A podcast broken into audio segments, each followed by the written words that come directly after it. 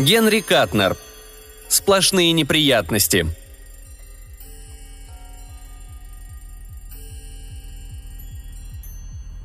У нашего Лемуэля три ноги, и мы прозвали его неотразимчиком.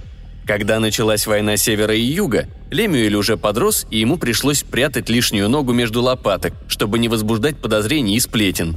Нога под одеждой на спине делала его похожим на верблюда. Иногда она дергалась от усталости и била его по позвоночнику. Однако все это не очень беспокоило Лемуэля. Ведь его принимали за обыкновенного двуногого, и он был счастлив. Мы, Хогбины, на своем веку не раз попадали в передряги. Теперь каша заварилась из-за беспечности неотразимчика. Он ко всему относился спустя рукава. Не виделись мы с Лемюэлем лет 60. Он жил в горах на юге, а вся наша семья – в северном Коннектикуте. Вначале мы решили добраться к нему по воздуху, но когда подлетели к Пайпервиллю, собаки на земле невероятно разбрехались, жители высыпали из домов и уставились на небо. Мы вынуждены были вернуться. Папин Па сказал, что придется отправляться в гости к родственнику обычным способом, как все люди. Я не люблю путешествовать ни по суше, ни по морю. Когда мы в 1620 году плыли к Плимут-Року, мне вывернуло всю душу. Куда приятнее летать. Но с дедом мы никогда не спорили. Папин Па у нас глава семьи. Папин Па взял где-то на прокат грузовик, и туда уложили все пожитки. Правда, не сразу нашлось место малышу. Он весил около 300 фунтов, и корыто, в которое его поместили, занимало чудовищно много места. Зато с дедом обошлось без хлопот. Мы положили его в старый джутовый мешок и засунули под сиденье. Сборы, конечно, легли на мои плечи. Па выпил пшеничной водки и все только прыгал на голове и напевал. Летит планета кувырком, кувырком, кувырком. А дядюшка вообще не захотел ехать. Он улегся под ясли в хлеву и сказал, что погружается лет на десять в спячку. «И чего вам дом не сидится?» – бурчал он. «Пол тысяч лет вы ежегодно весной отправляетесь куда-то мотаться. Нет ж, я вам больше не компания». Так и уехали без него. Когда наши переселились в Коннектикут, рассказывали мне, там было голое место, и пришлось изрядно попотеть, чтобы устроиться. Однако неотразимчик не захотел корпеть над постройкой дома и улетел на юг. Там он зажил тихой дремотной жизнью, просыпаясь по-настоящему раз в год-два, чтобы как следует выпить. Лишь тогда с ним налаживалась мозговая связь. Оказалось, Лемюэль устроился на развалившейся мельнице в горах над Пайпервиллем. Когда мы подъехали, то первым делом увидели на балконе Лемуэлеву бакенбарды. Сам неотразимчик похрапывал в опрокинувшемся кресле. Очевидно, сон был приятный, и он не проснулся, когда упал. Будить мы Лемюэля не стали – Корыто затащили в дом общими усилиями, а потом Па и Папин Па выгрузили спиртное. Поначалу у всех было хлопот полон рот. В доме не нашлось ни крошки. Наш неотразимчик побил все рекорды сиборитства, даже не варил горячего. Он приноровился гипнотизировать обитавших в окрестных лесах енотов, и те сами являлись к нему на обед. И до чего только может дойти лень. Еноты очень ловко действуют лапками, и Лемюэль заставлял их раскладывать костер и самих себя поджаривать. Интересно, свежевал ли он зверей или нет? А когда неотразимчику хотелось пить, он, стыдно сказать, собирал над головой небольшую тучку и устраивал дождь прямо себе в рот. Впрочем, сейчас нам было не до Лемюэля. Ма раскладывала вещи, Па присосался к кувшину пшеничной, и мне снова пришлось на своей спине таскать тяжести. Все это было бы еще полбеды, но на мельнице не оказалось никакого электрического генератора – а наш малыш жить не мог без электричества, да и папин папил его как верблюд. Неотразимчик, конечно, пальцем о палец не ударил, чтобы поддерживать воду в запруде на должном уровне. И вместо реки по высохшему руслу тек тощий ручеек. Нам с Ма пришлось здорово пораскинуть мозгами, пока мы не соорудили в курятнике печку. Однако настоящие неприятности начались после того, как о нашем приезде пронюхали местные власти – в один прекрасный день, когда мастер стирала во дворе, заявился какой-то плюгавый тип и страшно удивился, завидев нас. Я как раз тоже вышел из дому. «Хороший выдался денек», — сказала Ма. «Не хотите ли выпить, сударь?» Незнакомец ответил, что не прочь, и я зачерпнул ему ковш нашей пшеничной. От первого глотка он чуть не задохся. Затем поблагодарил и допил, однако повторить не захотел, а сказал, что если мы так гостеприимны, Пусть лучше дадим ему раскаленный гвоздь, и он его с удовольствием проглотит». «Недавно приехали?» – спросил он. «Да», – ответила Ма, – «в гости к родственнику». Плюгавый взглянул на балкон, где восседал спавший каменным сном неотразимчик. «А он, по-вашему, жив?» «Будьте уверены», — ответила Ма. «Как огурчик». «Мы думали, он давно умер», — сказал Плюгавый. «Даже избирательный налог с него не взимали. Теперь, надеюсь, и вы будете платить, раз поселились здесь. Сколько вас народу?» «Человек шесть». «Все совершеннолетние?» «У нас, значит, Па, да этот Сонг, да малыш». «Сколько ребенку?» «Он совсем крошка, ему и четырехсот не будет, правда, Ма?» – вмешался я. Но Ма влепила мне за трещину и приказала не перебивать старших. Плюгавый ткнул пальцем в мою сторону и сказал, что не в силах определить мой возраст, и я готов был провалиться сквозь землю, так как сбился со счета еще при Кромвеле, и теперь сам не знал, сколько мне лет. В конце концов, Плюгавый решил взимать избирательный налог со всех, за исключением малыша.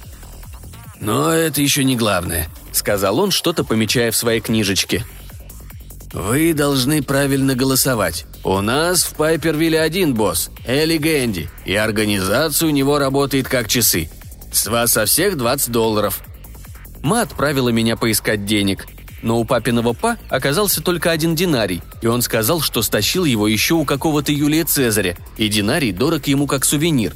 Па опустошил кувшин пшеничный, и от него я ничего не добился, а у малыша нашлось всего 3 доллара – карманах неотразимчика я обнаружил лишь старое скворчиное гнездо, и в нем два яйца. «Ничего, утро вечера мудреней», — сказал я и спросил у Плюгавого. «А золото вы берете, мистер?» Ма опять влепила мне за трещину. Плюгавый же страшно развеселился и сказал, что золотом будет еще лучше.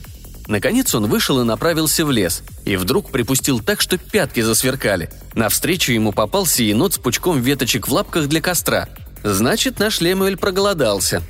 Я стал искать металлолом, чтобы к завтрашнему дню превратить его в золото, но на завтра мы уже очутились за решеткой. Мы все могли читать мысли обыкновенных людей и заранее узнали об аресте, но не стали ничего предпринимать. Папин па собрал всех, кроме малыша и неотразимчика, на чердаке и объяснил, что нам надо хранить в тайне свои способности и не возбуждать подозрений местных жителей. Во время его спичи я загляделся на паутину в углу – и папин па заставил мои глазные яблоки повернуться в его сторону, а затем продолжал. «Стыдно мне за здешних мошенников, но нам лучше им не перечить. Инквизиции теперь нет, и нашему здоровью ничто не угрожает. Может, лучше спрятать печку?» – спросил было я, но получил от Ма очередную затрещину за то, что перебиваю старших. «Только хуже будет», – пояснила она на словах. «Утром здесь шныряли сыщики из Пайпервилля и все высмотрели. «Вы пещеру под домом сделали?» – спросил папин па. «Вот и отлично. Спрячьте нас с малышом в пещере, а сами идите». И добавил со старинной вычерностью, которую любил. «Сколь жалка судьба человека, засидевшегося на этом грешном свете и дожившего до мрака времен, освещаемых лишь солнцем доллара. Пусть станут деньги мошенникам поперек горла. Не надо, Сонг, я сказал просто так, не заставляя глотать доллары. Постараемся, дети, не обращать на себя излишнего внимания. Как-нибудь выкрутимся». Папин пас малышом залез в пещеру, а нас всех арестовали и отправили в Пайпервиль, где поместили в здание со множеством клеток, похожее на птичник. Похрапывавшего неотразимчика тоже выволокли, он так и не проснулся. В птичнике тюрьме па применил свой любимый трюк и ухитрился напиться. Надо вам сказать, что это даже был не трюк и не фокус, а настоящая магия – сам Па не мог его толком объяснить и сбивался на какую-то чертовщину. Он говорил, например, что алкоголь в теле человека превращается в сахар. Но как же он превратится в теле в сахар, если попадет не в тело, а в живот? Тут без колдовства не обойдешься. Мало того, Па говорил еще, что с помощью ферментов навострился сахар у себя в крови, превращать обратно в алкоголь и оставаться на веселе сколько хочешь. Видно, эти его приятели-ферменты были форменные чернокнижники – Правда, он чаще отдавал предпочтение натуральному спиртному, но проделки колдунов-ферментов не раз сбивали меня с панталыку.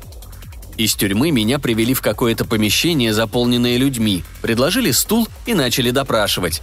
Я прикинулся дурачком и твердил, что ничего не знаю. Но вдруг один субъект объявил. «Эти горцы абсолютно первобытные люди, однако у них в курятнике урановый реактор. И они, конечно, не могли построить его сами. Публику настоящий столбняк хватил. Затем они снова начали приставать ко мне с вопросами, но ничего не добились и отвели обратно в камеру. Постель моя кишела клопами. Чтобы их уничтожить, я выпустил из глаз особые лучики. И только тогда заметил тщедушного человека с воспаленными небритыми щеками, проснувшегося на верхних нарах. Он изумленно уставился на меня и быстро-быстро моргал. «Во всяких тюрьмах я гнил и с кем только не скучал у одного рундука. Но с дьяволом в одной дыре – первый раз. Меня зовут Амбрустер, Станки Амбрустер. Сижу за бродяжничество. А ты за что, приятель? Прикарманивал душ по бешеной цене?» «Рад познакомиться», — сказал я.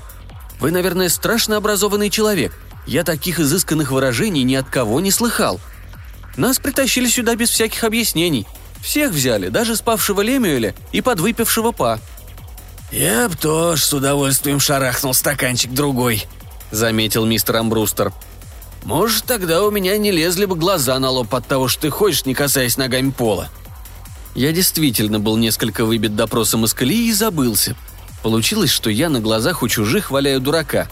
Я рассыпался в извинениях. «Ничего, ничего, я давно всего этого ждал», – заворочился мистер Амбрустер и поскреб щетину на щеках. «Пожил я, покуролесил в свое удовольствие, вот и начал ум за разум заходить.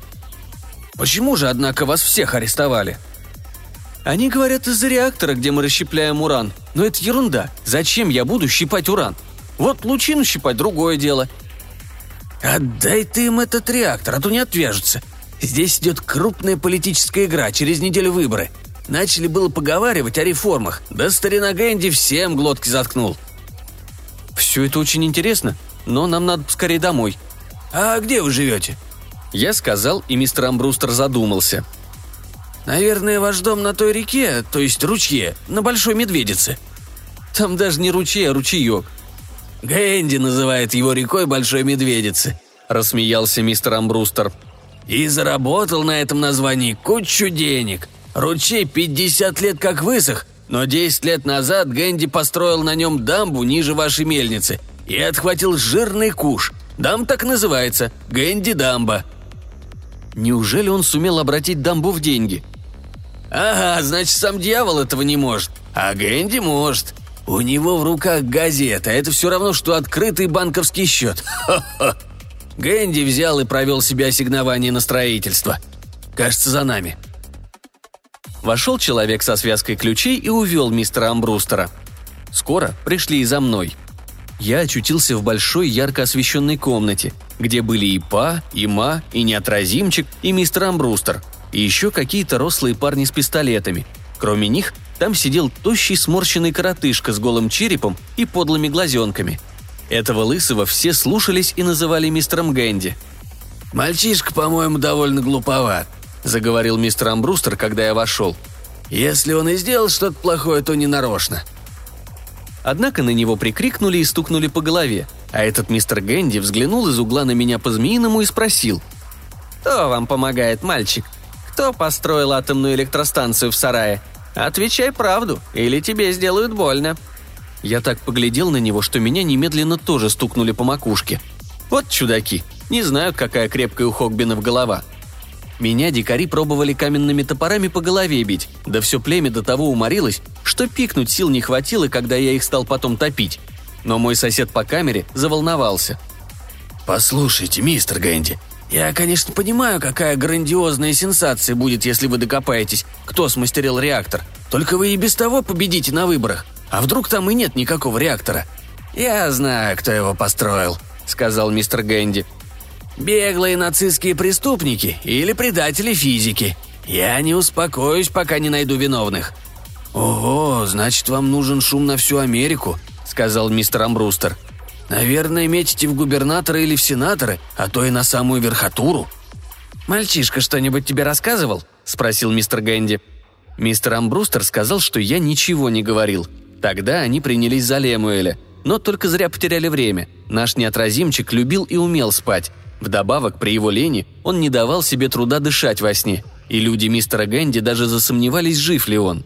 Па тем временем успел связаться со своими приятелями-ферментами и от него тоже ничего нельзя было добиться. Они попробовали вразумить его куском шланга, но он в ответ на удары только глупо хихикал, и мне было ужасно стыдно.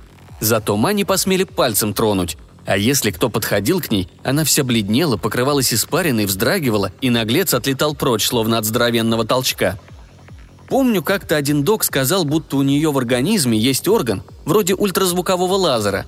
Но это вранье и ученые тарабарщина. Ма просто испускала свист, которого никто не слышал, и направляла его в цель, как охотник пулю в глаз белки. Я и сам так мог. Наконец, мистер Гэнди приказал отправить всех обратно в тюрьму, пригрозив еще взяться за нас всерьез – Неотразимчика выволокли, остальных развели по камерам. Мистер Амбрустер стонал на нарах. Крохотная лампочка с утиное яйцо освещала его голову и шишку на ней. Пришлось облучать ему голову невидимыми лучами, действовавшими как припарка. Не знаю, что это были за лучи, но я мог пускать и такие из глаз. Шишка исчезла, мистер Амбрустер перестал стонать. «Ну и в переплет ты попал, Сонг», — проговорил он. Еще раньше я назвал ему свое имя. «У Гэнди планы, ого-го! Он уже околпачил Пайпервиль, теперь хочет прибрать к рукам штат или даже целиком страну. А для этого ему нужно сперва прогреметь на всю Америку. Заодно и переизбрание в мэра подмажет, хотя город у него уже в кармане. А может, там у вас все-таки был реактор?» Я вытаращил глаза. «Гэнди уверен на все сто», — продолжал мистер Амбрустер. Он посылал физиков, и я своими ушами слышал, как они докладывали про обнаруженный у вас уран-235 и графитовые стержни. Мой совет – скажи им, кто вам помогал, а то они напичкают тебя лекарствами, от которых начинаешь говорить правду». Однако в ответ я лишь посоветовал мистеру Амбрустеру отоспаться. Меня уже звал папин па. Я вслушивался в его голос, звучавший в моем мозгу, но перебивал па, успевший опохмелиться – «А ну-ка, сынок, выпей, промочи горлышко», — веселился Па. «Заткнись, несчастная букашка», — строго перебил его папин Па. «Прекрати болтовню и отсоединись. Сонг!» «Да, папин Па». «Надо бы обмозговать план действий». «А все-таки почему бы тебе не опохмелиться?» – не отставал Па. «Перестань, Па!» – не выдержал я. «Имей уважение к старшим, к своему отцу. И потом, как ты дашь мне опохмелиться, если мы в разных камерах?» «Очень просто. Свяжу наши жилы, по которым течет кровь, в одно замкнутое кольцо и перекачаю образовавшийся во мне алкоголь к тебе. В науке это называется телепатической трансфузией. Гляди!» Перед моим мысленным взором возникла посланная по схема. Действительно, все было очень просто. Просто для Хогбинов, разумеется. Но я еще больше разозлился – не заставляй по своего любящего сына терять последнее уважение к родителю и называть его старым пнем. Не щеголяй этими теперешними словечками. Я же знаю, что ты ни разу книги в руках не держал, а просто читаешь чужие мысли и хватаешь верхушки». «Да ты выпей, выпей!» – твердил Па. «Кража мудрости прямо из чужих голов», – хихикнул папин Па. «Я тоже иногда так делал. А еще я могу быстренько состряпать у себя в крови возбудителя мигрени и подбросить его тебе, бездонная ты бочка. Теперь, Сонг, твой проказник Па не будет нас прерывать». «Слушаю тебя», — ответил я. «Как у вас там?» «Мы отлично устроились». «А малыш?» «И он тоже. Но, Сонг, тебе придется поработать. Оказывается, все наши нынешние беды от печки или, как ее теперь называют, от ядерного реактора». Я тоже догадался. Кто бы мог подумать, что они раскусят нашу печку? Таким печками пользовались во времена моего деда. У него я научился их делать. От этих ядерных печек и мы сами, Хогбины, получились.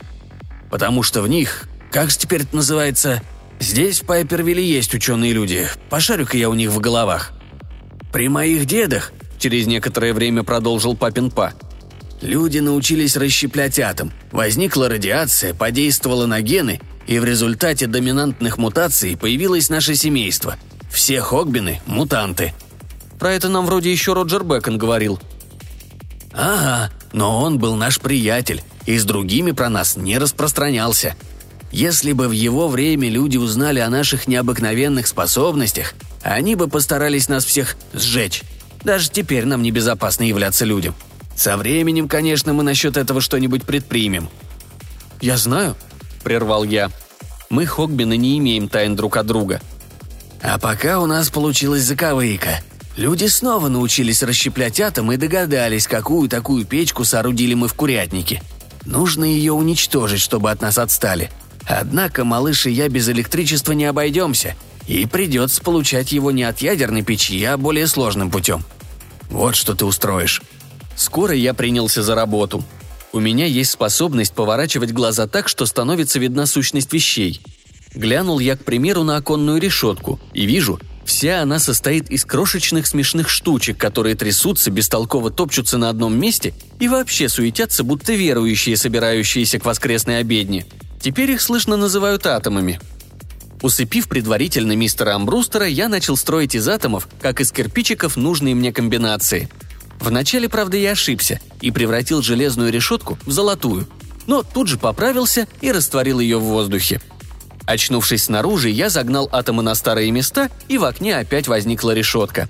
Камера моя находилась на седьмом этаже здания, половину которого занимала мэрия, а другую – тюрьма. Уже стемнело, и я вылетел незамеченным. Увязавшуюся за мной сову я сбил плевком. Атомную печку охраняла стража с фонарями. Пришлось застыть сверху и все делать на расстоянии. Вначале я испарил черные штуковины. Графит, как их окрестил мистер Амбрустер – Потом взялся за дрова, или, по его словам, за уран-235. Обратил его в свинец, а свинец – в пыль, и ее быстро сдуло ветром. Покончив с реактором, я полетел к истокам ручья. Вода бежала по его дну тоненькой струйкой. В горах тоже оказалось сухо. А папин Па говорил, воды нам нужно полное русло. Тут как раз он сообщил мне, что малыш хнычет. Надо бы, конечно, сперва отыскать надежный источник энергии и уже потом ломать печку. Оставалось одно Дождь. Однако раньше я слетал на мельницу, сотворил и поставил электрогенератор. Поднявшись в облака, я начал охлаждать одно из них. Разразилась гроза и хлынул ливень. Но у подножия гор ручей был по-прежнему сух. После непродолжительных поисков я заметил провал в дне ручья. Вот отчего 50 лет тут и воробей не мог напиться. Я быстренько заделал дыру, на всякий случай отыскал несколько подземных ключей и вывел их на поверхность, а затем полетел на мельницу – Дождь лил как из ведра, и стража, очевидно, ушла сушиться, подумал я. Но папин па сказал, что когда захныкал наш младенец, они позатыкали уши пальцами и с воплями разбежались кто куда. Он приказал мне осмотреть мельничное колесо. Починка требовалась небольшая, да и дерево за несколько веков сделалось мореным. Ну и хитроумная штука было это колесо. Воды в ручье все прибывало, а колесо вертелось, и хоть бы хны. В старину умели строить. Но папин па сказал, что я еще не видел Апиеву дорогу, сделанную древними римлянами. Мостовая до сих пор как новенькая. Устроив его с малышом как птенчика в гнездышке, я полетел к Пайпервилю. Занималась заря, и теперь за мной увязался голубь. Пришлось и на него плюнуть, а то нас бы обоих заметили. В тюрьме мэрии по всем этажам бегали служители с растерянными физиономиями. Ама сообщила мне, что, обратившись невидимками, они с Па и Лемюэлем собрались посовещаться в большой камере на краю тюремного блока. Да, забыл сказать, что я тоже сделался невидимым, когда проник в свою камеру взглянуть, не проснулся ли мистер Амбрустер. «Папин Па известил нас, что все в порядке», — сказала Ма. «Нам, кажется, можно отправляться домой. А дождь сильный?» «Ливень что надо». «Чего это они тут так суетятся?» «Никак не поймут, куда мы подевались и где ты. Полетим на мельницу, когда разойдутся тюремщики». «Все устроено, как велел папин Па», Начал рассказывать я, но вдруг на другом конце коридора раздались изумленные возгласы. Затем к дверной решетке нашей камеры в перевалку подошел заматерелый жирный енот с пучком веточек, уселся на задние лапки и стал раскладывать костер. Глазки у зверька были удивленные-удивленные. Должно быть, наш неотразимчик загипнотизировал его, не просыпаясь. Перед решеткой собралась куча любопытных, но глядели они, разумеется, не на нас, мы оставались невидимыми, а на енота – мне лично уже случалось наблюдать, как еноты разжигают костер, но хотелось поглядеть, не заставляет ли неотразимчик зверей самих сдирать себя шкуру. Однако только енот приготовился свежевать себя, один из полицейских сгробастал его в сумку и унес. К этому времени совсем рассвело. Откуда-то донеслись крики, а потом завопил голос, показавшийся мне знакомым. «Ма», — сказал я, — «мне бы нужно посмотреть, что делают с бедным мистером Амбрустером». «Нет-нет, пора вытаскивать малыша и деда из пещеры», — приказала она. Говоришь, мельничное колесо вертится? Еще как вертится! Электричества теперь хватит. Мы нашарили рядом с собой Па и дали ему тычка. «Вставай живо!» «Может, сперва выпьем?» Заикнулся было Па, однако Ма поставила его на ноги и сказала, что хватит, надо спешить домой. Я тем временем уничтожил оконную решетку. Хотя дождь еще не перестал, Ма сказала, мы не сахарные, не растаем. Они с Па подхватили храпевшего неотразимчика под мышки и полетели – все трое оставались невидимыми, так как перед тюрьмой мэрии зачем-то собралась громадная толпа. «Марш за нами!» крикнула мне ма, — «а то нашлепаю». «Сейчас», — ответил я, но остался. Оказалось, что мистера Амбрустера снова отвели на допрос в зал. У окна опять стоял мистер Гэнди и сверлил беднягу своими змеиными глазками, а двое типов закатали мистеру Амбрустеру рукав и готовились проткнуть ему руку какой-то стеклянной штукой с тонким наконечником. Ах, подонки! Я вышел из состояния невидимости и крикнул им «Не смейте трогать этого человека!» В ответ кто-то завизжал. «Хогбинский щенок, держите его!» Я позволил им схватить себя и очутился втиснутым в кресло. Рукав мне тоже закатали. «Нечего с ним церемониться, впрыснуть ему сыворотку правдивости!» Хищно усмехнулся мне в лицо мистер Гэнди. «Теперь этот бродяга ничего не утаит». Мистера Амбрустера они порядком отделали, но он стоял на своем и лепетал. «Не знаю я, куда девался Сонг. Знал бы, так сказал. Не знаю я, куда...» Ударом по голове его заставили замолчать, и мистер Гэнди, чуть не стукнувшись носом о мой нос, прошипел. «Сейчас мы узнаем, откуда у вас ядерный реактор. Один укол, и у тебя мигом развяжется язык. Понял?» Тут же мне в руку загнали острый конец стеклянной штуки и впрыснули сыворотку. Но на меня она подействовала вроде щекотки, и я опять отвечал, что ничего не знаю. Тогда Гэнди приказал сделать мне еще укол, но я твердил свое, хотя щекотало больше.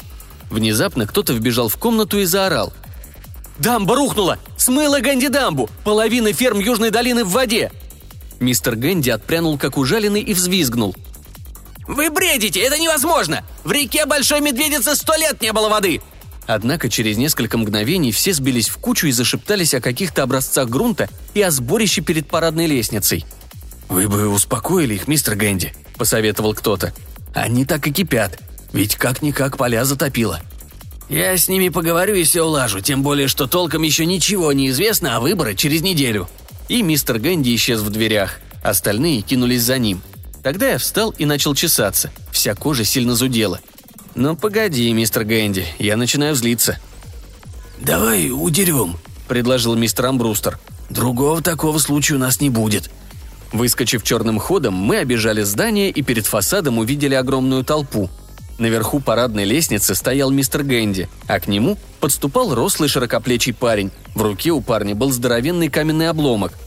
«Я не знаю таких плотин, которые не имели бы предела прочности», — возгласил мистер Гэнди. Но парень потряс обломком над головой и проревел. «А что такое плохой бетон, ты знаешь? Тут же один песок. Дамбу из этого бетона можно размыть галлоном воды».